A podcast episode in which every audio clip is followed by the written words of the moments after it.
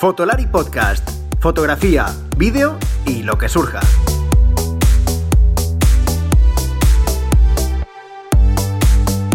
Con Rodrigo, Iker y Álvaro. Bienvenidos a este nuevo episodio de Fotolari Podcast, eh, el podcast oficial de Fotolari. Un episodio en el que volvemos a contar, y vuelvo a contar de nuevo con mi amigo y compañero Antonio García, ya sabéis que va a colaborar y colabora eh, más o menos una vez al mes con nosotros, hablando un poquito de todo, de temas fotográficos, audiovisuales, un poco más allá del cacharreo eh, y más allá de las entrevistas que solemos hacer. Y en este tema que no va a ser tan polémico como el primero que hicimos, que por cierto, os doy las gracias porque la verdad que el, episodio funcionó mucho, hubo muchísimos comentarios, el del ego fotográfico. En este vamos a hablar de la formación fotográfica. Eh, Antonio y yo somos docentes, además de fotógrafos, ya lo sabéis, y bueno, tenemos ciertas nociones, pero vamos a hablar un poco de todo, ¿no? De, además de, cómo ha mutado la formación en estos años también. Eh, con el tema de la pandemia, ya sabéis que hemos estado mucho tiempo encerrados y también la formación online digamos que ha emergido mucho más de lo que estabas, ha mutado, ha, bueno, ha dado nuevas oportunidades. Em, no que no estuviera ya, pero digamos que ha crecido y bueno, mm, crece mejor, ¿no? También ha, buscado nuevos métodos. Eh, además de cómo ha evolucionado y cómo está todo tipo de formaciones, qué cosas hacen bien, qué cosas se hacen mal bajo nuestro punto de vista, qué cosas creemos que deberíamos mejorar, tanto los profesores como cuando nosotros somos alumnos y vamos también a workshops de otros a aprender, eh, etcétera, etcétera, etcétera. Así que, eh, bueno, os invito a que os quedéis, que va a ser un episodio muy interesante. Además, que comentaros que estamos preparando el próximo episodio, o no sé si será el próximo o el siguiente, en el que hablaremos muy probablemente de alquiler de, materiales fotográficos eh, y de audiovisuales, porque ya sabéis que, bueno, eh, el material fotográfico y audiovisual es muy caro y muchas veces o no lo podemos comprar para un tipo de trabajo solo, o a lo mejor queremos probarlo antes de gastarnos un dineral. Y, bueno, pues mm, vamos a seguramente hacerlo porque creo que también nos han demandado bastante el, que se hable de eso, porque hay poca información y mucha gente no alquila también muchas veces por miedo. Así que es muy probable que, bueno, muy prontito tengáis un episodio de estos. Eh, seguramente hablaré con los chicos de Camaralia que están muy, bueno, muy acostumbrados a esto, alquilar equipo, sobre todo en vídeo, aunque también en fotografía y que nos den bastantes pautas, qué cosas tenemos que tener en cuenta, etcétera, porque la verdad es que, bueno, yo más o menos he alquilado algunas cosas, pero creo que no todo el mundo tenemos esas nociones. Bueno, no me entretengo mucho más, mm, vamos al lío, eh, espero que os guste el episodio y bueno, hablando de Camaralia, ya sabéis que es nuestro patrocinador, así que os dejo eh, el patrocinador. ¿Estás pensando en comprar una nueva cámara o necesitas algún accesorio para tu equipo? No dejes de visitar camaralia.com, la tienda online con los mejores equipos de fotografía y vídeo profesional, las últimas novedades y los mejores precios para venta y alquiler, y como siempre atendido por los mejores profesionales. camaralia.com Bienvenidos a este episodio de Fotolari Podcast. Eh, como ya os he comentado, hoy tenemos eh, capítulo o episodio de Mesa Camilla, opinión crítica, eh, temas varios variopintos de fotografía, vídeo, etcétera, con Antonio. Que bueno, antes de nada, voy a saludar a Antonio. ¿Qué tal, Antonio? ¿Cómo estás? Antonio García. Pues, pues, encantado, encantado de que, de que me invites y de compartir este ratito aquí contigo. Bueno, debo decir, y para, para yo creo que no sé si para bien o para mal, eh, eh, que el, episodio en el que eh, participaste la otra vez, en el que hablamos del ego del fotógrafo, ha sido un episodio que habla, ha dado mucho que hablar entre la gente. Ya te digo que ha habido mucho comentario, mucho Eso siempre, eso siempre es bueno. Eso, por eso, por eso. Que bueno, y además ha habido, ha habido mucha descarga. Quiero decir, ha sido de. Prácticamente podría decir que ha sido incluso más de lo que me esperaba, incluso por encima de. Hemos superado el, episodio que, hice con Iker, o, o sea, es como en plan, ¡hala, venga! Que nos eh, gusta un salseo, ¿eh? Hombre, es que de eso se trata también, hombre. O sea, de aportar, aportar eh, formación e información, que además lo de formación mm, tiene mucho que ver con lo de hoy, pero lo del salseo es que es así, o sea, eso es obvio.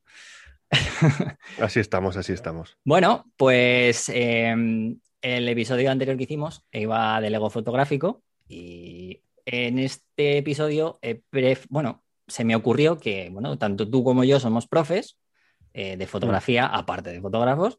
Entonces, em, se me había ocurrido hablar un poquito de la formación fotográfica, ¿no? Ya que hay tantísimo, tantísimas, bueno, posibilidades, pero cómo ha, cómo ha, habido así esta, como este boom ¿no? de formación en estos últimos años, eh, cómo ha habido o cómo ha ido pasando de hace unos años a ahora, lo que hay ahora, ¿no? Porque además tú llevas también, también muchos años en esto de la formación. Em, y bueno, pues eh, cosas como eh, vamos a hablar, pues, por ejemplo, qué aporta una escuela, qué aporta un profe, o qué, debería, qué cosas hacen mal los profes y no deberíamos hacer. Em, bueno, va a ser como un poco, no va a ser tan súper crítico, tan súper subjetivo del todo como el anterior, pero vamos a poner, yo creo que también vamos a ser críticos como hicimos la otra vez, vamos a ser críticos con nosotros que conocemos muy bien el tema, pero también la cagamos de vez en cuando. Y... Yo, yo tengo una opinión, yo tengo una opinión sobre todo esto, o sea... No, no, sí, ahora, ahora, no te preocupes, para. Pues eh, vamos a hablar de la formación, ¿no? La formación en fotografía y en el mundo del vídeo, audiovisual, que bueno, que yo creo que, bueno, pues eso, ahora, ahora, me cuentas un poco. Lo primero, antes de nada, Antonio, para ti, en fotografía, eh, ¿tú crees que estamos bien formados en general? O sea, ¿crees que estamos, que se nos forman como deberíamos? Pues, pues vamos a empezar ya con la primera en la frente. Obviamente, no. No estamos, no estamos bien formados. No estamos bien formados porque la formación en cualquier enseñanza o en cualquier arte, en cualquier eh, profesión creativa, lo vamos a llamar profesión creativa como podríamos llamarlo oficio creativo, porque esto realmente es un oficio. Los oficios se aprenden sobre la marcha muchas veces, haciendo, haciendo trabajos. Yo me. Cuando me comentaste el tema, yo intenté tirar para atrás un poco y pensar cómo se hacía antes de, que la formación o de que la fotografía, mejor dicho, fuera tan democrática. Es decir, mucho antes del digital. La formación antes era principalmente, pues bueno, sí que había escuelas, había, había centros de formación en audiovisual o, en fotografía, pero sobre todo el oficio se aprendía siendo ayudante, siendo asistente, siendo, siendo el, el mindundi de un fotógrafo ya establecido. Y aprendías las virtudes y los vicios de ese fotógrafo que, con el que estabas, que al final, pues bueno, serían sus virtudes y sus vicios, pero eran las virtudes y los vicios que le llevaban al, al, señor, pues mantener un negocio y llevar una vida dedicada a ese negocio durante muchos años, a lo mejor, pues imagínate 15, 20, 30 años, y tú aprendías todo eso.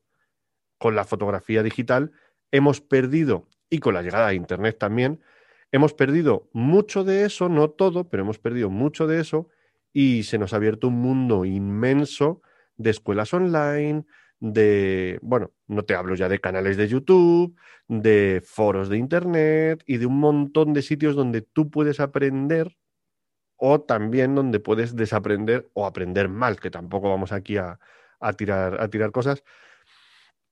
Y eso tiene su lado bueno y tiene su lado malo. Eso obliga al, obliga al alumno, al potencial alumno, a, una labor que realmente no le pertenece, que es la de tener que filtrar. Claro, es que eh, ahí está, ¿no? O sea, em, ahora tenemos cantidad ingente de, información, pero eh, es, gracioso que yo también estoy de acuerdo lo que cuando te he hecho la pregunta de nos forman o formamos o nos forman bien, ¿no? Vamos a decir así un poco en general a los fotógrafos o, mm. a, la gente del vídeo, em, que es que tenemos mucha información, pero no nos no estamos en general me refiero, ¿eh? Habrá Mucha información y poca formación. Y poca formación de manera eh, como se debería, yo creo, porque no está, yo creo que sobre todo no está como bien estructurado, ¿no? O sea, el hecho de la facilidad de haber llegado a esa formación, a esa información, porque ahora es información más que formación, ¿no? Eh, hace que lo que se dé eh, sea como Mm, totalmente más, más como si estuviera todo como mucho con más reglas, ¿no? Como si solamente nos enseñaran las normas, las reglas, que es lo más, como más fácil de estructural, ¿no? Eso hoy tenía, hoy de hecho he estado en una clase eh, con unos alumnos y les estaba, estaba, les estaba enseñando ciertas cosillas de, técnica digital y me ha hecho gracia porque les he dicho, la fotografía está considerada como un arte menor, ¿vale? Porque hace falta un aparato y hay gente que la considera arte menor porque hace falta un aparato. No es como a lo mejor la escultura, que o lo haces de la nada, o la pintura, ¿no? Y necesitamos una imagen de lo que es el exterior, ¿no? O sea, de la realidad, entre comillas, ¿no? Eh, sin embargo, la gente se, como que se, mm, se centra en aprender la técnica creyendo que con esos, con esos parámetros la foto va a estar bien. O sea, es como si algo fuera totalmente objetivo aprendiendo esos parámetros, ¿no? Sin embargo, luego resulta que eh, podríamos llamarlo casi ciencia, en ese caso, ¿no? Porque al final Sí. es, si sigues esos, esos parámetros, se supone que consigues una foto perfecta y sería una ciencia, ¿no? Porque es como A más B igual a C, ¿no? Sin embargo, resulta que ese C no da lugar a éxito, sino que hay veces que haces A menos B igual a C y funciona. O sea, entonces se convierte en arte, porque el arte es algo totalmente subjetivo. Es Entonces- una, es, es una mezcla. Es que es Claro. una mezcla muy, muy perversa. Exacto, y yo creo que esa perversidad en la que está la fotografía, en la que hay gente que eh, no es capaz de, digamos, de discernir hacia un, hacia un lado o hacia otro, es donde yo creo que está ese choque, ¿no? Es como en plan de, por- bueno, esto, esto es muy fácil, ¿no? O sea, siempre existe esa guerra entre, entre fotolibristas, ¿no? Que muchos de ellos es como que yo hago la foto y ya sabes, ¿no? En plan que ellos siguen las normas o hacen su movida en la cabeza, que a lo mejor algunos siguen las normas, otros les da igual, ¿no? Dicen esto es lo que he querido.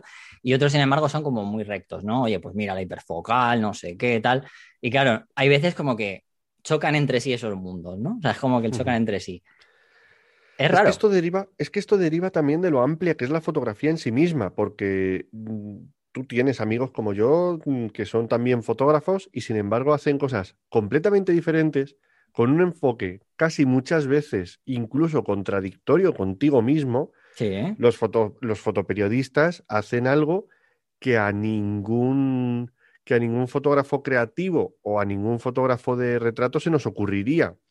Mm. Y lo mismo con, pues, con la gente que hace, por ejemplo, nocturnas, con la gente que hace paisaje, con la gente que hace moda o publicidad.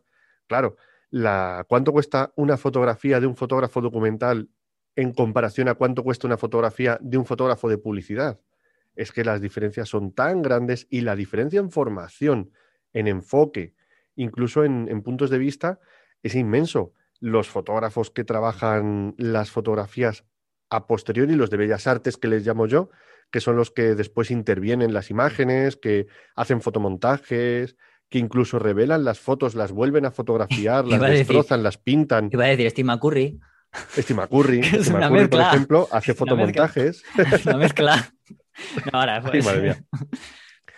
Y, y claro, hay tanta, tanta diferencia que no podemos mm, reducirnos, no podemos reducirnos a, a una sola forma de, de enseñar fotografía, porque al final pues nos estamos metiendo en, en algo que, que, por ejemplo, en las bellas artes no ocurre, porque tú en bellas artes o en, o en pintura, por acotar, tú puedes hacer pintura realista o puedes hacer pintura abstracta, pero siempre estás trabajando un poco con mm, elementos compositivos, elementos tal, estás trabajando con, con los utensilios, con los colores, con, con, los materiales, el lienzo, el óleo, el no sé qué, o sea, estás, hay, hay muchas más áreas comunes en cualquier otra disciplina, en cualquier otro arte que en la fotografía. En la fotografía lo único que nos, lo único que nos hace ahora mismo, a día de hoy, eh, compañeros o, o, iguales, es el hecho de que utilizamos una cámara y a veces necesitamos un ordenador, pero muchas veces ni siquiera eso para, para trabajar las imágenes a posteriori. O sea que... Y luego también yo personalmente tengo que añadir el, esa, esa variable que, que ha aparecido con la fotografía digital, que yo creo que es una de las de los de los peores, de los dobles filos más peligrosos que tenemos, que es la tecnología. Ahí nos es, volvemos, lo que, es lo que iba, ¿eh? Porque nos volvemos muy tecnófilos. Eso es. Y nada, nada, nada, eh, no te digo científicos o artísticos, sino nada, eh, cedemos el, el, conocimiento a la tecnología y esto, esto es pues bastante peligroso para el, claro. para el oficio en sí porque justamente eso era el enfoque, ¿no? De, eh, de por qué, no, qué, nos falta, porque yo me he dado cuenta que en estos últimos años con el, la fotografía digital que se ha vuelto más tecnológica, ojo, ¿eh? Que hay mucha gente que asocia la tecnología a un aparato electrónico. La tecnología como tal, la definición tecnología no significa un aparato electrónico. O sea, la tecnología a lo largo de los años de la época, pues la tecnología, por ejemplo, para hacer las pirámides era las grúas que se inventaron los egipcios o subir a lo que fuera, ¿sabes? Eso era tecnología, seguía siendo tecnología, ¿no? Pero la gente lo asocia a la electrónica, o sea, asocia una cámara digital, pero sin embargo no asocia un carrete a tecnología. Sin embargo, es una tecnología pero sin embargo es tecnología, ¿no? Pero uh -huh. a lo que voy es que esa electrónica, ¿no? Esa fotografía digital como tal que ha surgido, ha hecho que gran parte de la formación se nos vaya a esa, a esa técnica fotográfica, uh -huh. ¿no? Esa técnica como más técnica, más electrónica, más parte esa, dejando un, un, algo de lado, que yo creo, no sé si estás tú de acuerdo, Antonio, pero yo creo que la narrativa fotográfica la estamos perdiendo. No, no perdiendo todo, porque hay gente que lo enseña, sino creo que ahora lo enseñan en proporción. Claro, porque hay mucha más gente enseñando, pero en proporción se enseña menos que antes. ¿Cuándo? ¿Cuándo? Antes, eh, hacer una foto era más difícil. Fíjate, Sí, lo sí, com- sí. fíjate la, la discordancia que hay. O sea, antes hacer una foto y que saliera revelada y tal, era más difícil. Sin embargo, yo creo, por lo que hablo, por lo que veo, por lo que tal, que se enseñaba más narrativa fotográfica. A ver, yo no creo que, se- que antes se enseñara más. Creo que el matiz es que ahora la gente aprende menos en sitios donde enseñan eh, narrativa. Es decir, Ajá. la gente aprende en sitios donde quizás no es muy recomendable que aprendan. Y estoy hablándote de foros de internet, estoy hablándote de canales de YouTube. Yo cuando, cuando hablo de mi faceta como youtuber o como persona que hace vídeos de fotografía en YouTube, yo Foros, nunca digo- webs, etcétera, sin, sin Exactamente. tener Pero Eh, Fotolari, yo- por ejemplo, Iker no es una. Iker Álvaro no, no, no es una broma. Está, eh, fíjate, ellos son de los que, justamente, como no saben de todo, me ha hecho. quiero, que, quiero dejar esto claro Sí. para los oyentes, y porque es una cosa que ellos siempre lo han dicho. Ellos no son gente que están. Ellos, por ejemplo, en este caso, no son fotógrafos como nosotros, sino son más bien, pues, eh, saben, ¿no? O sea, saben a lo mejor de técnica a la hora, a la hora de montar un vídeo Álvaro, por ejemplo, a grabar, pero no intentan dar clases ni hacerte las cinco enseñanzas, sino para eso siempre cogen a gente que está metida en eso, ¿no? Para hacerte el artículo, eh, fotógrafos tú y yo, por ejemplo, lo que sea, o quien otro, eh, cosa que su- no sucede en, en otros sitios en donde uno, una persona te habla de todo, ¿no? Es como yo digo de la paella, ¿no? Pero, pero tienen una faceta que es justo, que es justo a lo que iba yo. Yo, por ejemplo, es, es justamente lo mismo de lo que, de lo que hablo yo hablo en YouTube. Yo no hago formación en YouTube, yo hago divulgación en YouTube. Entonces, yo no te doy formación en mi canal de YouTube, yo te doy información, Claro, que al final es lo mismo que hacen Iker y Álvaro. claro, exacto, exacto. Así Sí, sí. dan información. Luego, a partir de ahí, pues cada uno tiene su, tiene su, su nicho. Eh, pues en Fotolari vas a ver más información sobre modelos de cámaras, vas a ver más información sobre diferentes facetas de fotógrafos, de, de otros estilos. La formación que vas a encontrar en mi canal es muy centrada en iluminación, muy centrada en posados, muy centrada en modelos, muy centrada en retrato.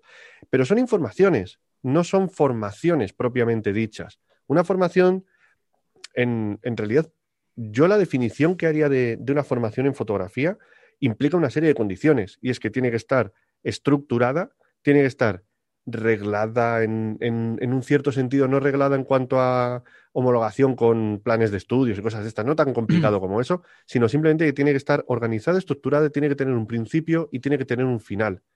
Y, en, y en- en muchos sitios donde tú aprendes a hacer algo concreto, tú no tienes una formación, tú tienes una información que completa la formación que tú puedas tener eh, porque rellena alguna laguna que tú tengas particular. Pero eso no es, muchas veces el error es confundir esa, ese, ese rellenar huecos, ese tutorial, confundirlo con una formación real. Y para mí Eh, ese es el peligro. Ahora iremos con lo de formación reglada versus formación autodidacta, sobre todo, mm, pero antes de pasar esto, lo que te decía de, de qué cosas no- yo creo que nos faltan. Em, yo me doy cuenta que cada vez hay menos cultura visual, y cuando digo cultura visual, ya no hablo solo de composición y tal, que eso cada día se- no se pierde, se gana, sino porque gracias a Instagram y gracias a un montón de cultura, Eso, eso te iba a decir. Composición sí que hay, o sea, la verdad es que otra cosa no será, pero la composición, la verdad es que la gente, como es colocar elementos y tal, en algunas cosas de la composición, no todas, porque no todo el mundo sabe manejar bien el color, y eso, el color también es parte de la composición. Aunque Mm. la gente considera composición a colocar los elementos en una parte de la escena, y eso es mentira, o sea, es colocarlos en función de varias, varias, digo, varias cosas, ¿no? No solamente si algo lo pongo a la izquierda o a la derecha, ¿no? Pero en general eso sí, ¿no? Pero, por ejemplo, cultura visual como, no sé, la gente no conoce historia. Ah, Historia, historia. Pero Ahí historia, pensando también. historia, en plan, historia, a ver, no vamos a hablar de historia, autores, tipos de fotos. Yo te enseño una foto que me digas un poco, oye, pues esto yo creo que podría ser, eh, o sea, yo qué sé, oye, pues, o a lo mejor un ganadores de los WordPress Photo, o qué se hacía antiguamente, con qué cámaras se, se- ese tipo de cosas. Pero, pero fíjate, Rodrigo, esto, yo por ejemplo, esto lo hablo mucho. Y yo pongo un ejemplo que es absolutamente demoledor. Es absolutamente demoledor. Yo, a cada alumno que tengo, sobre todo cuando son clases, cuando son personalizadas y, y son clases más, grupos más reducidos, etcétera, yo a todo alumno que tengo le hago una pregunta que le podrías hacer a cualquier alumno de cualquier otra disciplina artística. Yo le pregunto a un tío que quiera aprender guitarra, que quiera aprender piano, que quiera aprender pintura, le pregunto quién es su guitarrista, su pianista o su pintor favorito. Y todos te van a saber decir a alguien. Yo le pregunto a un tío que quiere aprender fotografía, quién es su fotógrafo favorito y no me sabe decir un nombre. O me dice que soy yo o me dice que es el señor Z. Te quiero decir que no es por hacerle de menos a, No, al señor vale, Z, no, con sí. todos mis vas. respetos. Pero que nos limitamos, o sea, que, que- que el campo de, el campo histórico de influencias está ultra mega limitado. Y la mayoría de las veces Sí. saber de fotografía parece que se reduce a saber cuántos puntos de enfoque tiene la camarita, la, la Chupi 107.3 que ha salido al mercado, la última.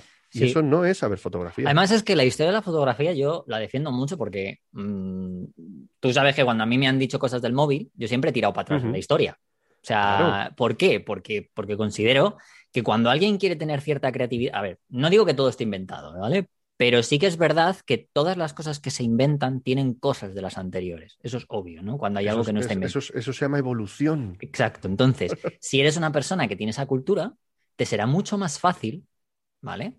Conseguir encontrar un camino o hacer algo nuevo uniendo partes de lo anterior, ¿no? Entonces, cuando yo a alguien le hablo de lo del móvil y de repente dice, eso no es una cámara, yo le digo, ¿qué pasa? Que la fotografía solo, eh, la historia de la fotografía solo está desde que tú has nacido, desde que tú has tenido esa cámara, la- en ese momento la fotografía nació. O sea, no La había fotógrafos La Hace- primera cámara digital no era una cámara, según muchísima gente. por ejemplo, ¿no? Pero, pero es eso, ¿no? O sea, en plan de, oye, mira, eh, yo es que si no tengo una reflex, es que el móvil, por ejemplo, siempre digo lo mismo, ¿no? Pero el, re- el móvil, eh, no, es que el móvil no porque tengo una reflex. Eh, Las perdona. mirrorless, con las mirrorless pasó lo mismo. O sea, Exacto. es una, una resistencia, ten- una resistencia evolutiva. Y, y yo siempre digo, bueno, eh, Ansel Adams, el día que, que le pusieron una Leica en las manos o lo vio en la, en la- dijo, madre mía, qué aberración es esto. Esto no es fotografía, ¿no? Porque eh, él, claro, él iba con su cajón, sus... su- ¿Me entienden, no? O sea, era como que él iba con su cámara de gran formato, su- su negativo era una placa. O sea, tú fíjate, Sí. tanto que, no, es que ese sensor pequeñito, y yo digo, vale, uy, ese negativo de 35, es lo que diría, ¿te imaginas lo que diría Ansel Tal Adams? cual. Que dice, ese sensor de 35, ese negativo de 35 que ahora, que yo tengo una placa que es de, yo que sé, de 6 por 9 pulgadas, por ejemplo, o lo que sea. Eso no se puede revelar. Me imagino Es- a los de antes viendo, viendo así un carrete diciendo esto no se puede revelar. Tú imagínate, claro. En plan, coño, o sea, al final es una, es una evolución en la que hay reticencias. Pues sí, claro, pero, pero es que si no conoces este Claro. tipo de situaciones, no te das cuenta por qué gilipolleces puedes estar diciendo. Tal Sobre, cual, tal sobre, cual. sobre todo es por eso, ¿no? Porque yo creo que también ayuda a eso, a saber esa evolución que dices tú y a decir, "Ch, quieto parado, a ver que a lo mejor, eh, Sí. ¿sabes? Claro, no, es que, es que realmente esa es la. Hay una, hay una, hay una componente que justamente viene de ese desconocimiento. De ese- La ignorancia es muy atrevida y, el, y esa ignorancia sobre lo que, lo que vino antes nos impide aceptar muchas veces lo que viene después, porque nos quedamos en un ámbito muy reducido. Somos, Mm. somos dueños de cámaras con orejeras, no somos fotógrafos en ese sentido, o, o- o por lo menos en el, en el amplio aspecto. El tema de, de lo del, de eso de las cámaras y demás lo tocaremos en otro, en otro episodio, que lo tengo yo Ujú. muy pendiente en plan de, por ejemplo, eh, nuestra defensa o la defensa de la persona con respecto a su equipo, ¿no? En plan de el motivo, eso, que eso, eso tiene, tiene mucha, tiene mucha mella, ¿no? Un día hablaremos Hay, de eso. hay miga, hay miga. Hay miga también. Pero bueno, eh, al final eso es importante lo que decía, lo del tema de la formación de la historia, ¿no? Por ejemplo, es un, es un decir, ¿no? Lo de la cultura visual, que creo que la verdad es que es interesante y lo es. Y yo creo que se enseña, no se enseña muy bien o mucho, ¿no? O sea, es una cosa que yo creo que. Yo, yo una de las cosas que más agradezco de haber estado en una escuela, de haber aprendido en una escuela, aparte de lo que yo aprendí antes de entrar en la escuela, lo que, una de las cosas que más agradezco de, del pas- de mi paso por escuela fue que el primer día nos enseñaron fotógrafos. Sí. Y yo creo que mi pasión o mi, o mi predilección por la fotografía de moda viene de que en esa primera clase el primer fotógrafo que me enseñaron fue Richard Avedon. Y Mm. creo que el segundo fue Helmut Newton. De ahí ya no te lo sé decir. Pero Ya- vamos, y ya de ahí yo- sí que es verdad que no ha salido. Y ya de ahí no sales, es que no sales, es que te enamoras. Pero bueno, que también Miguel Oriola era muy de eso también. O sea, Sí, que sí, no. esto es, al final nos ha influenciado a, todos. Pero yo es una de las cosas, ahora mismo, a, a toro pasado y con, y con la perspectiva de los años, yo casi es lo que más agradezco. Las clases que di de historia de la fotografía en, en EFTI, porque yo estudié Ujú. en EFTI, las, lo- la lista de fotógrafos que yo me apunté en ese cuaderno, me las pasé a una lista de, de Evernote y está ahí desde hace 10 años y yo todavía tiro de esos nombres, todavía sigo aprendiendo gente, sigo conociendo gente y son gente que apunté en esa lista de hace 10 años. O sea, imagínate Sí. el, el- el bagaje que tenemos para seguir aprendiendo y, y que eso no acaba. Claro, es que además hay mucha gente que dice, no, es que a mí este tipo de fotografía no me gusta y como no me gusta, pues no lo, no, no. Y eso es un error, porque al final eh, también está muy bien, porque volvemos a lo mismo de antes, ¿no? El conocerlo, el conocer otras cosas, al final eh, nos ayuda a coger un trocito de algo para que luego podamos tener esa, Es que al final siempre la gente que empieza en fotografía, que yo creo que siempre está como, oye, ¿y cómo salgo? ¿Y cómo encuentro trabajo? ¿Y cómo encuentro? Y siempre le dices, eh, un estilo personal, por ejemplo, seguramente te acabará ayudando y lo acabarás Tal cual. ¿Cómo? Porque la gente se siente perdida. Pues ese tipo de cosas que muchas veces no están acostumbramos, no, están, no estamos acostumbrados, la gente solamente quiere salir a hacer las mismas fotos que ve en plan en internet porque las ha visto en no sé cuántos, eso muchas veces no genera un estilo personal. A ver, ayuda, pero, la, pero no es lo único, ¿no? Entonces, Claro, eh, pero es que es que un estilo personal es que es lo mismo que te digo antes. Oye, yo quiero aprender a tocar la guitarra. ¿Y cuál es la mejor forma de trabajar como guitarrista? Pues en una banda, en tal. Pues tener un estilo personal. Y tu estilo personal como guitarrista lo vas a encontrar escuchando música y cogiendo influencias de tus guitarristas favoritos. No conozco a nadie que quiera aprender guitar- eh, que quiera aprender a tocar la guitarra porque le gustan las guitarras y conoce los últimos modelos de Fender. Es porque le gusta el rock, porque le apasiona un solo, porque le gusta el metal, porque le gusta el jazz. claro, Es que es, es que es, es una cosa tan de. son dos de- cosas distintas, ¿eh? Una cosa es me gustan las guitarras y otra cosa es me gusta la música. Claro, pues ahí tendremos, ahí tendremos que preguntarnos entonces cuánta de la gente que dice me gusta la fotografía realmente debería decir me gustan las cámaras. O sea, yo no creo que el problema muchas veces sea de la formación. El problema muchas veces viene de, de- de gente que, que, que- que viene a la fotografía por una suerte de pasión tecnológica y no va más allá, pero coge el discurso de, coge el discurso de los fotógrafos. Yo, por ejemplo, yo tengo que admitirlo, yo era aficionado a las cámaras hasta que aprendí, hasta que me metí en una escuela y aprendí lo que era la fotografía. Y en ese momento, cuando a mí me reventó la cabeza en esas clases de historia, yo tenía dos opciones. Asumir que lo que yo pensaba que era la fotografía no era tal y dejarme, y dejarme influir, inundarme en ese, en ese mare magnum de narrativa, composición, color, etcétera, o, o- cerrarme en banda y seguir pensando en no hago mejores fotos porque mi cámara no tiene X mm, chopocientos puntos de enfoque en 3D. Claro. Em, lo has tocado lo del tema de la escuela y esa. ¿Tú qué opinas sobre la formación reglada tu- o tutorizada? ¿no? O sea, que creo que ya lo has Mm. hablado, ¿no? Creo que lo has tocado, lo, lo has tocado un poco por encima, pero eh, con respecto al autodidacta.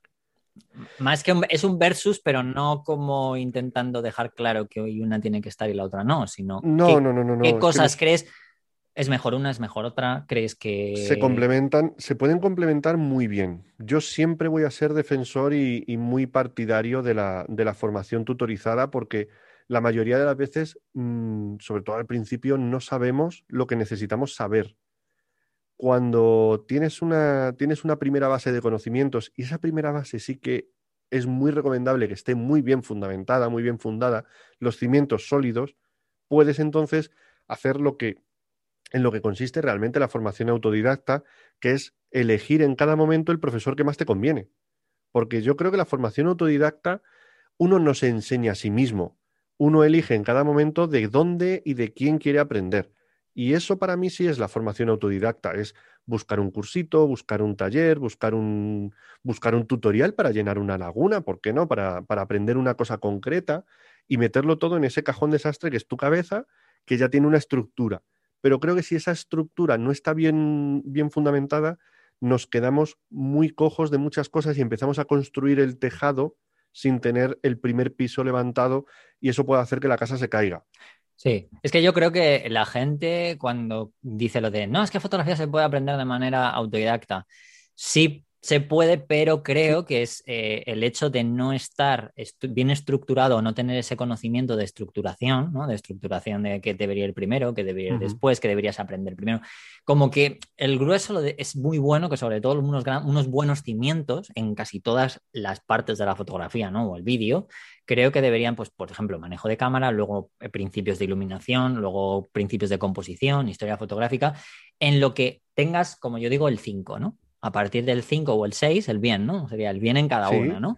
Y a partir de ahí es cuando yo creo que a lo mejor eh, la, formación autodidacta puede empezar a, ser útil, porque tú ya sabes que dices, Exacto. aquí me va a aportar más y aquí a lo mejor eh, puedo, puedo tener más, ¿no? O sea, pero sin esos cimientos en los que consideran que se considera que es lo más importante, yo creo que ¿Se puede? Sí, pero hostia, sobre todo cuando no tienes conocimiento de ello y no sabes qué cosas son más importantes, la estructura, y, por ejemplo. Y luego también, y luego también, oye, tampoco hay que, tampoco hay que ser tan, tan dramáticos, o yo no quiero tampoco eh, ser pecar de dramatismo.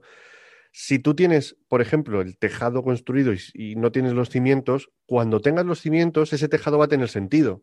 Es decir, puedes empezar aprendiendo, pues oye, muchas veces la gente aprende porque ve a otro y quiere, y quiere imitarle. Y aprende pues eh, cuatro cosas. Yo conocía, yo conocía a mucha gente, yo esto lo veo todos los días, de gente que dice, gracias a ti, y me lo dicen a mí, se lo dicen a, pues a Juan Jiménez, se lo dicen a, se lo dicen a señor Z o a, Marcos Alberca, o sea, gente que a lo mejor tiene un perfil más, más juvenil, más joven de, de audiencia. Te va a decir, porque nosotros ya. No, porque nosotros no.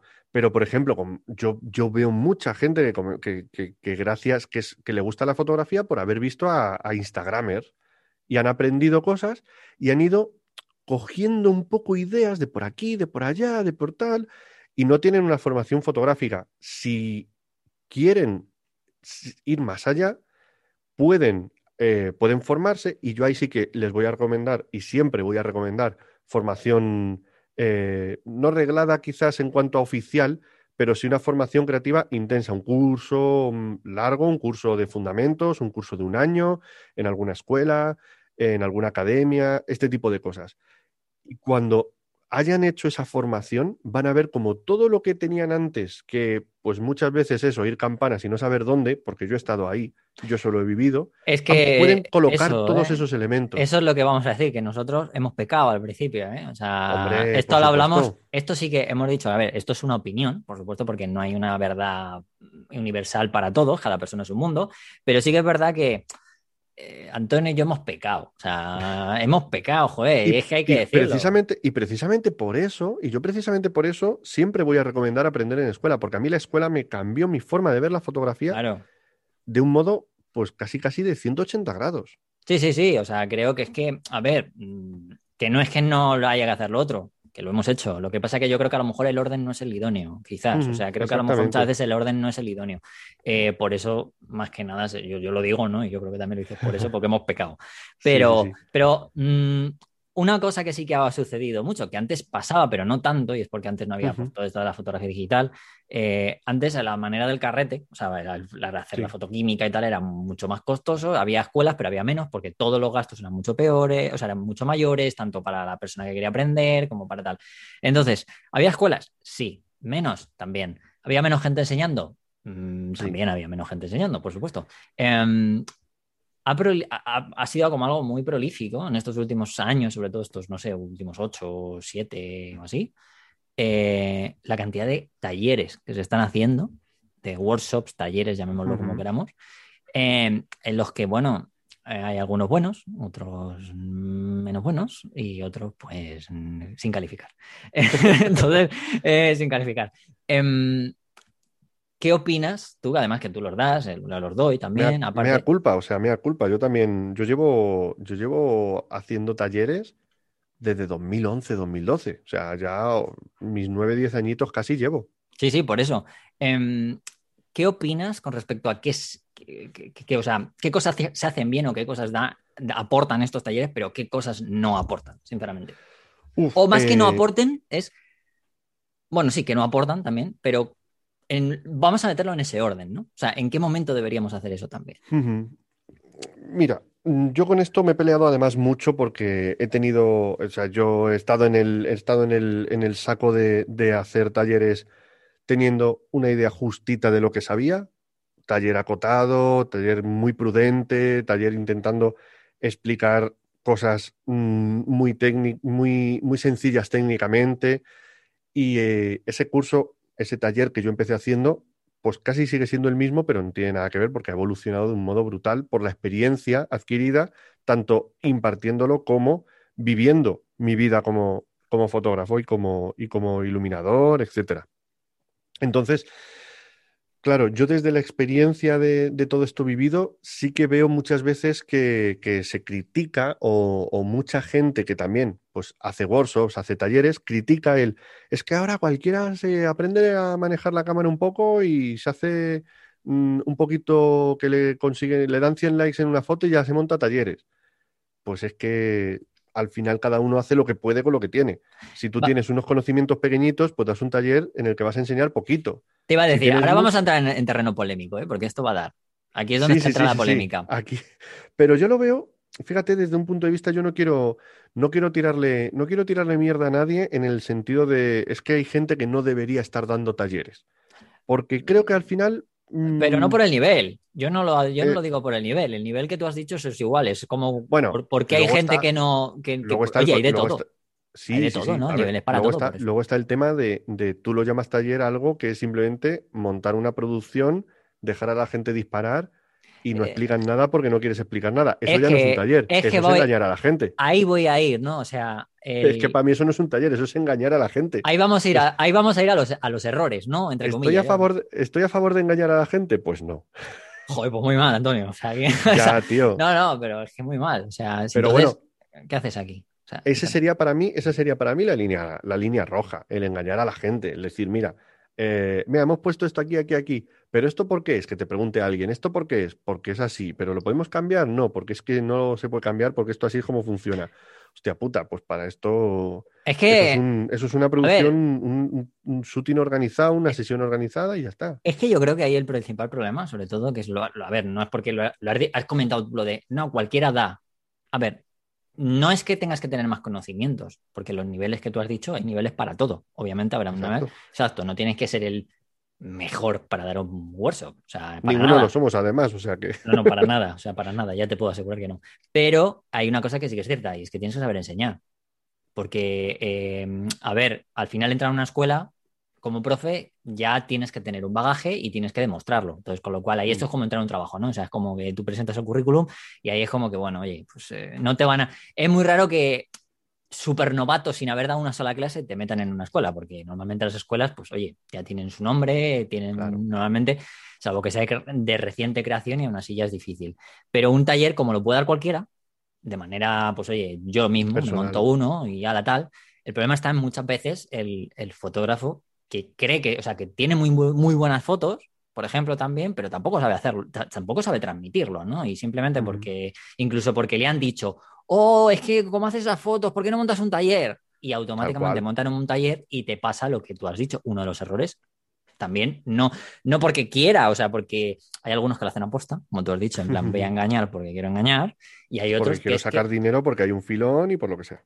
Y hay otros que, que realmente quieren hacerlo, pero no pueden porque no saben, o sea, o porque no valen.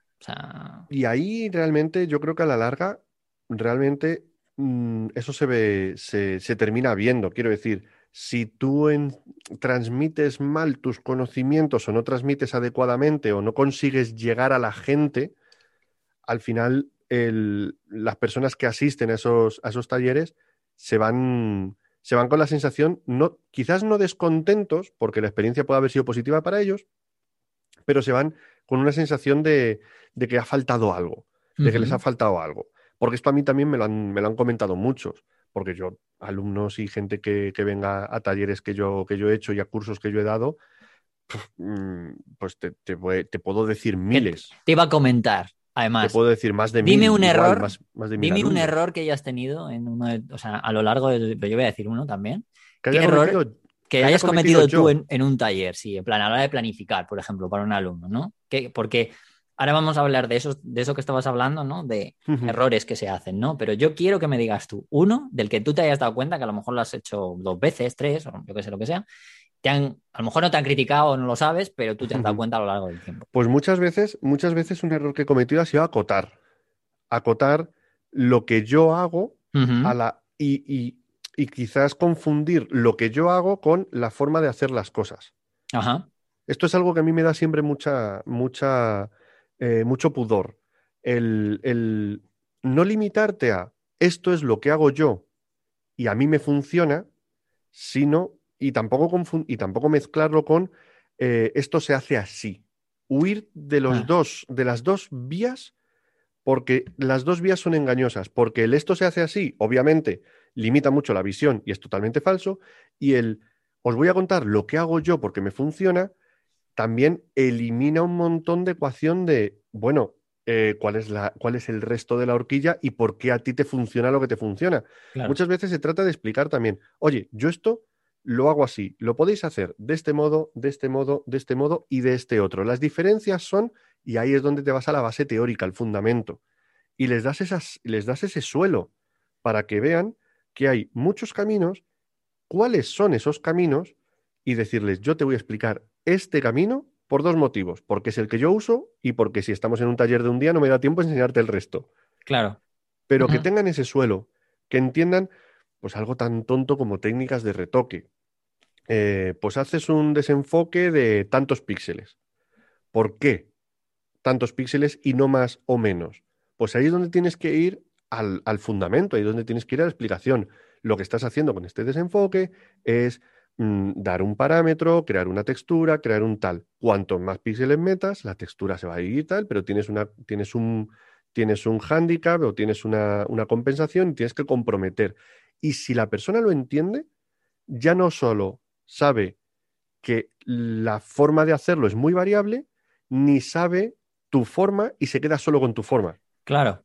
Eso es mis toda- ve todo el abanico. Ese es uno de los errores que yo cometí al principio, que al final, que creo que, bueno, lo comenté contigo además un día, ¿no? El hecho de que un workshop eh, no, puede, no puede acabar llamándose masterclass, que la- hay una gran diferencia. ¿Qué es una masterclass para mí? Una masterclass es, este es mi trabajo, cópialo.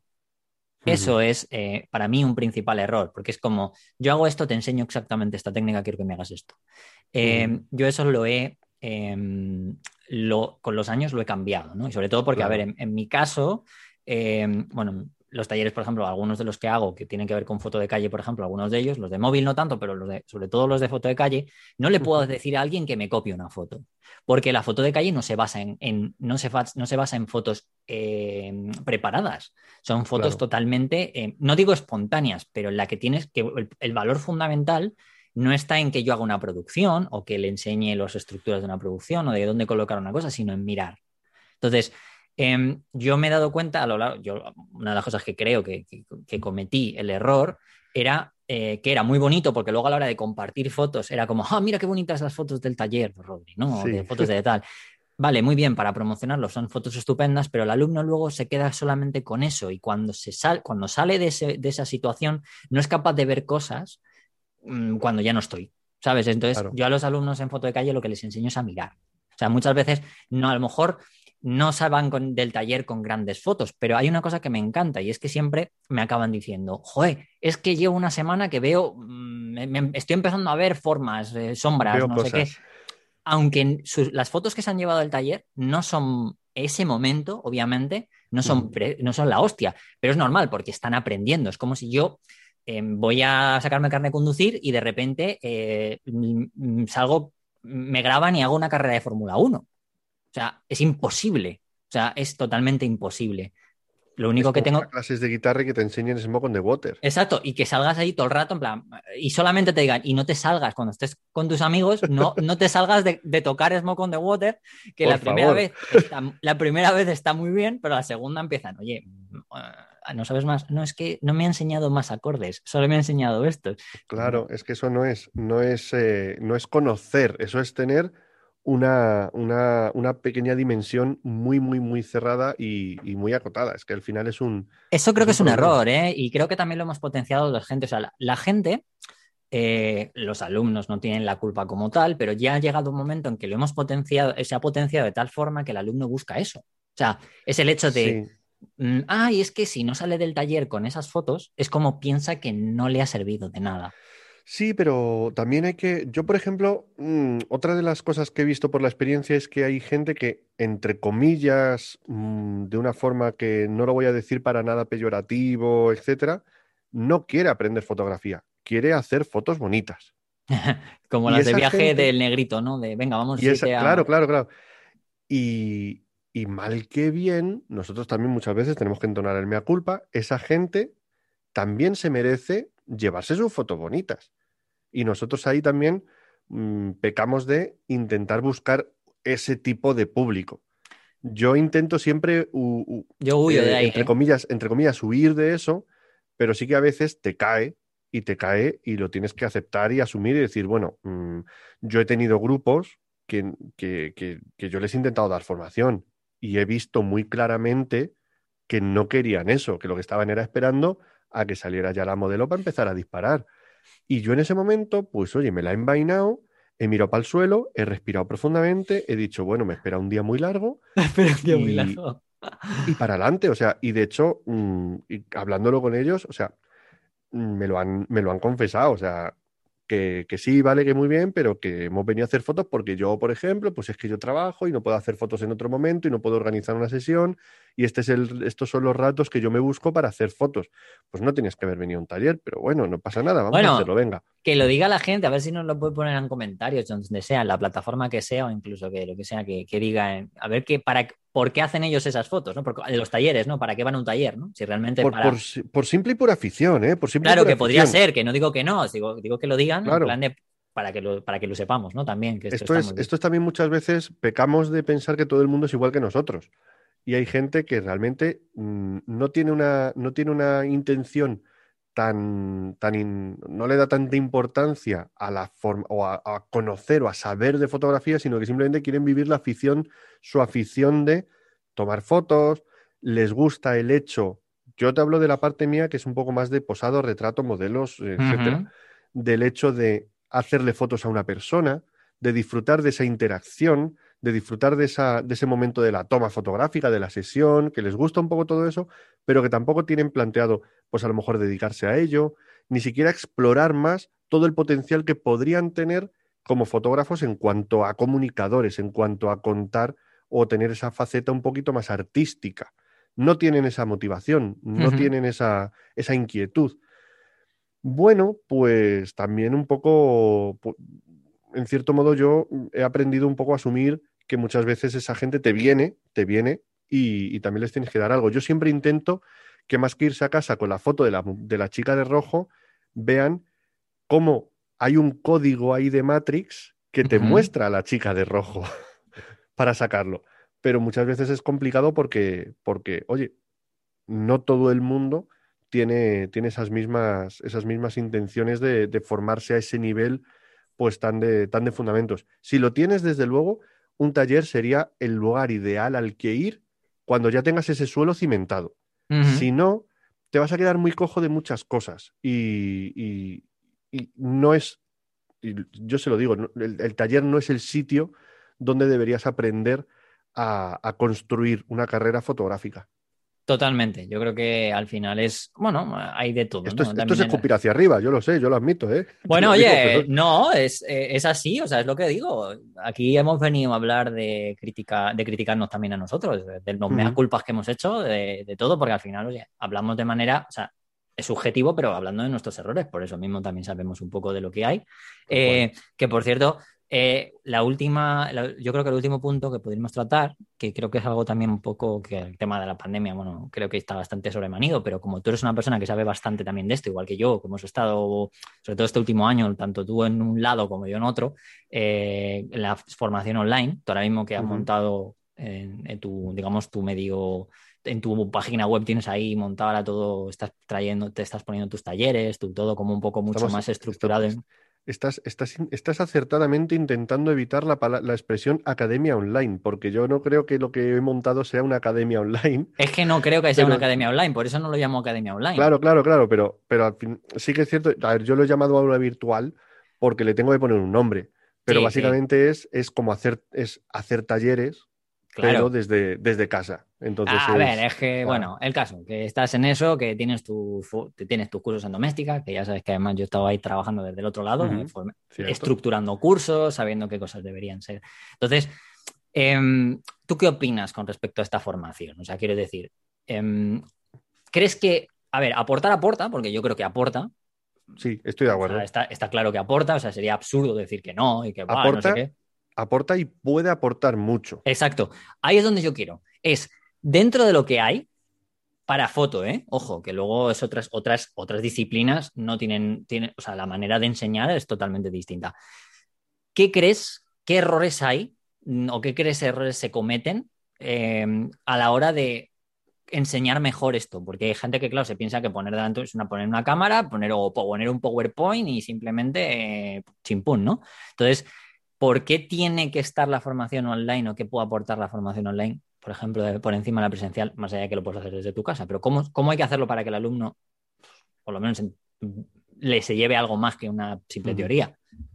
Hombre, yo creo que ayuda mucho, por ejemplo, el, el- el- el tener una especie de curación de contenidos, una, una cierta estructura en cuanto a si tú quieres aprender, si yo quiero aprender fotografía desde cero, yo puedo entrar en Doméstica, por ejemplo, ver un curso que, oh, mira, mane- man- manejo de cámara, no sé qué, no sé cuántos, le doy, pienso que voy a aprender todo lo que necesito y me doy cuenta de que aprendo una cosita pequeñita porque los cursos de Doméstica al final son pequeños Claro. casi todos los cursos en casi todas las plataformas que hay de formación online suelen encajar un poco en ese, en ese, en esa definición. También son Porque más suelen- baratos, por eso mismo. Porque ¿eh? suelen ser cursos pequeños, suelen ser cursos muy baratos, etcétera. ¿Cuál es la, realmente la forma de que puedas conseguir una formación, si no igual, similar, pues una curación de contenidos, un, un itinerario, una especie de, pues eh, mira, tienes para aprender lo que sería un equivalente a un curso de fotografía, pues estaría bien que empezaras por este curso, este curso, este curso, este curso, luego tienes estos que son más, más especializados en lo que tú prefieras, en fotografía más artística, en fotografía más documental, en fotografía más tal, luego tienes estos cursos a lo mejor que son de edición y revelado, tienes aquí un eh, Photoshop mm, desde el principio, no sé qué, luego tienes estos elementos, si te gusta el, el retrato, tienes este Photoshop para retratos, si te gusta más el paisaje, tienes este teoría del color o este, este manejo del color para paisajes, y por ahí estableciendo un itinerario. Es muy difícil muchas veces para alguien, para una persona, para un particular, para un potencial alumno, el poder establecer ese itinerario por sí mismo. Y yo creo que ahí es donde la formación online peca mucho de ofrecer contenidos muy generalistas, pero, eh, y luego eh, algunos avanzados para gente que ya tenga conocimientos. Demasiada Eh, píldora, ¿no? Vamos a llamarlo así. Demasiada, demasiada píldora y muy poca, y muy poco menú, muy poca estructuración Eso es. de, de, oye, dependiendo de tu nivel, pues tienes esto, esto, esto, esto, y crear mm, paquetes o, o- Sí. o bundles de cursos pensando sobre todo en una formación, Guiándolo, ¿no? Sobre, guiada. guiada, ¿no? Primero hace este, luego hace el otro, luego al siguiente, porque esto te complementa después de haber aprendido esto. Es- eso es algo, por ejemplo, que plataformas como Doméstica, que tiene una cantidad de cursos inmensa, inmensa, podrían realizar y que mucha gente que estamos haciendo eh, ciertas plataformas, academias online, muchos compañeros tienen Patreon y suben contenido pues un poco más eh, formativo, más, eh, más eh, condensado. Patreon, aprovecho de decir que Fotolari tiene Patreon. Eh, suscribiros al Patreon de Fotolari si no estáis suscritos y apoyéis a Iker y Álvaro. En Que yo lo sé que hacen sorteos además también. Sí, de eh, de hecho, mm, probablemente suelen sortear libros de Fotoclub y tal. No sé si han sorteado el tuyo, si no, le tendremos que decir que Si lo no, yo se lo mando, ¿eh? Yo se Sí, lo mando no, no te preocupes, tendremos que mandarles otra vez los libros. Eh, el hecho, bueno, decía lo del Patreon, ¿no? Como me estabas contando. Es una, es una especie también de, de- de academia online que mucha gente se ha montado pues, en Patreon por tener una plataforma un poco más, un poco más fácil de subir el contenido, por no montarse una academia online en su propia, en su propia web o montar una estructura más grande, y que muchas veces también pecamos justamente de eso, de no tener una estructura. Y una de las cosas que, que sí me gustaría hacer a lo largo del año es precisamente dirigir mi, mi aula virtual y crear una especie de estructura de vídeos, eh, crear una especie de, de, de, de, guía para llevarte a gente desde el principio hasta un sitio determinado, el que sea, pero sí que poder darles esa, esa, esa, esa especie de camino que puedan andar. Pero es súper complicado, es muy, porque eso sí que es, para mí esa es labor de, de, las escuelas de fotografía. Una escuela de fotografía tiene cursos que por su propia definición, pues son cursos a lo mejor de un año, de dos, y que te dan un poco todo el abanico, te dan una formación con la cual te puedes quedar tranquilamente. Vivimos una época de fast food, vivimos una época de, de comer muy rápido y de digerir conocimiento muy rápidamente. Si hay un vídeo de separación de frecuencias que dura 30 minutos, voy a buscar el que dura 5 minutos porque me lo va a explicar igual y voy a perder menos tiempo. Y lo voy a poner uno con 5 también de velocidad, porque me entero igual y... Exacto. y eso es, eso es un error gravísimo cuando quieres aprender algo con, seguridad y con confianza. Es mucho más útil asumir, aceptar que tienes que invertir años en dominar algo que es ni más ni menos que, un, arte o, un oficio creativo, por así decirlo. No podemos directamente cambiar el chip y ¡boom! Ya sé kung fu. No. El kung fu es un arte marcial y requiere años de conocimiento y de práctica. Y la fotografía es una, un oficio o una profesión creativa o un arte, como lo quieras llamar, que requiere años de conocimiento y de práctica. Claro. Y no hay atajos a eso. No, claro, si al final que no hay, hay atajos hay que a eso. Iba a decir que al final hay que hacerlo así, ¿no? O sea, hay que probar. Hay que pro o sea, no podemos. A lo mejor yo creo que te dice, es que si no me voy a liar en un curso grande, si no sé si me gusta, pues voy a probar primero, no está mal, si quieres hacer un... Está bien, mientras lo tengas mentalmente mentalizado, ¿no? En plan, va, Todos los caminos son válidos. Claro, exacto. mientras te hagas un... Si te mentalizas que realmente, por ejemplo, quieres dar ese taller, por ejemplo, para probar a ver si te gusta y luego hacer, tener claro que si te gusta, ya deberías hacer algo, pues como decíamos, ¿no? Más, más, más estructurado, más, más largo. Uh -huh. Perfecto. Esto es como alquilar equipo, ¿no? O sea, hay gente que directamente se lo Exacto. compra y ¡ah, venga! Coño, fíjate que he hecho lo del Patreon y tal, cada vez me viene bien.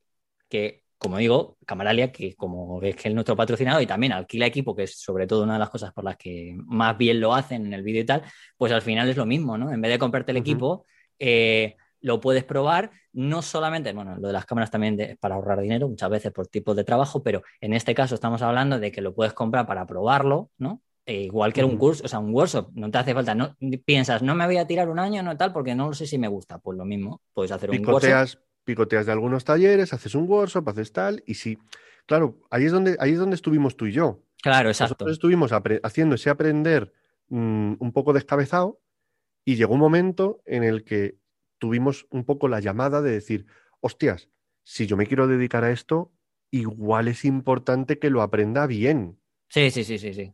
Yo en este caso donde... me metí en reglada primero, también, porque venía uh -huh. de reglada y tal. Eh, vamos, sobre todo porque lo consideré de cara un poco a otras cosas que gracias a Dios que le hice.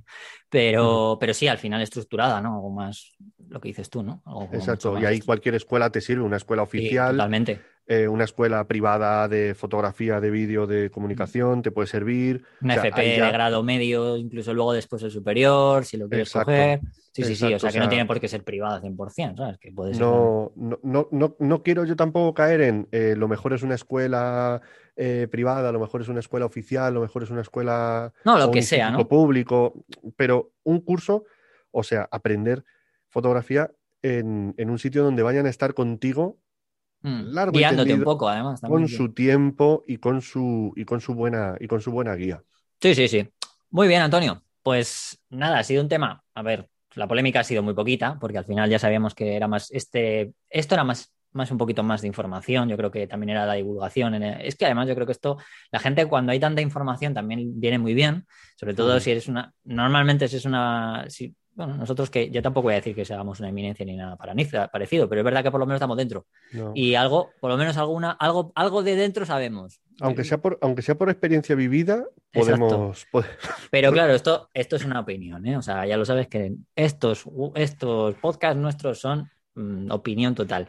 Eso sí, quiero dejar claro que aunque no ha habido polémica, en el próximo que yo quiero que haya polémica, vamos, voy a coger, voy a to- ese sí que va a, va a tener que ser un tema de polémica porque ya quiero polémica, quiero Me salseo. voy, me voy limando las garras. Sí, no, en el próximo, en el del próximo mes vamos a tener un poco polémica. No sé si hablaremos de equipo, va- vamos a hablar de tecnólogos versus eh, eh, fotolibreros y cosas de ese estilo. A lo mejor, no sé, cosas en plan, no, algo que, no sé si eso es una broma, ¿no? No lo sé, pero algo, algo que de chicha A mí también, me estaba sonando muy bien, ¿eh? Te estaba- bueno, bien. pues muy bien, perfecto. Sí, Sí, de sí, hecho, o sea- ese, ese podcast le encantaría a Edu, a Edu, a Edu, ah, vamos, a, a Edu Parra, ¿no? Ese, vamos, ese, los, vamos, los- ese- lo- ese- los que hacen, los que hacen fotolibros versus los que miran la los histogramas so- solamente. O sea, ahí tenemos. ahí histogrameros tenemos- versus fotolibreros, ¿no? O sea, Ahí está, ya, ya está hecho. round ya está- one, ya lo tenemos. ya está ¿no? hecho. Bueno, pues, pues ya lo veremos, ya lo veremos, sí, exacto. Iba, no voy a, iba a decir, eh, eh, nah, no, me callo.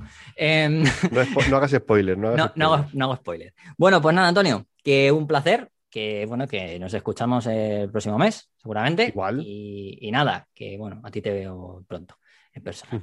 Eh, muchas gracias. eh, Un placer, muchas gracias a ti, Rodrigo. y nada, a todos eh, los oyentes, pues ya sabéis que podéis valorarnos en todas las plataformas de, de podcast donde estamos, donde lo estáis escuchando, decirnos, pues, pues eso, como por ejemplo en qué cosas aprendéis vosotros, qué opiniones tenéis, lo que hemos hablado, todo esto que hemos hablado, eh, y si os ha parecido interesante el tema.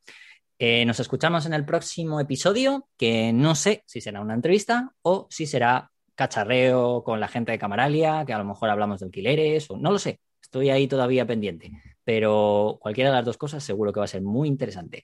Así que nada, nos escuchamos en el próximo. Chao, chao. Fotolari Podcast con Rodrigo, Iker y Álvaro.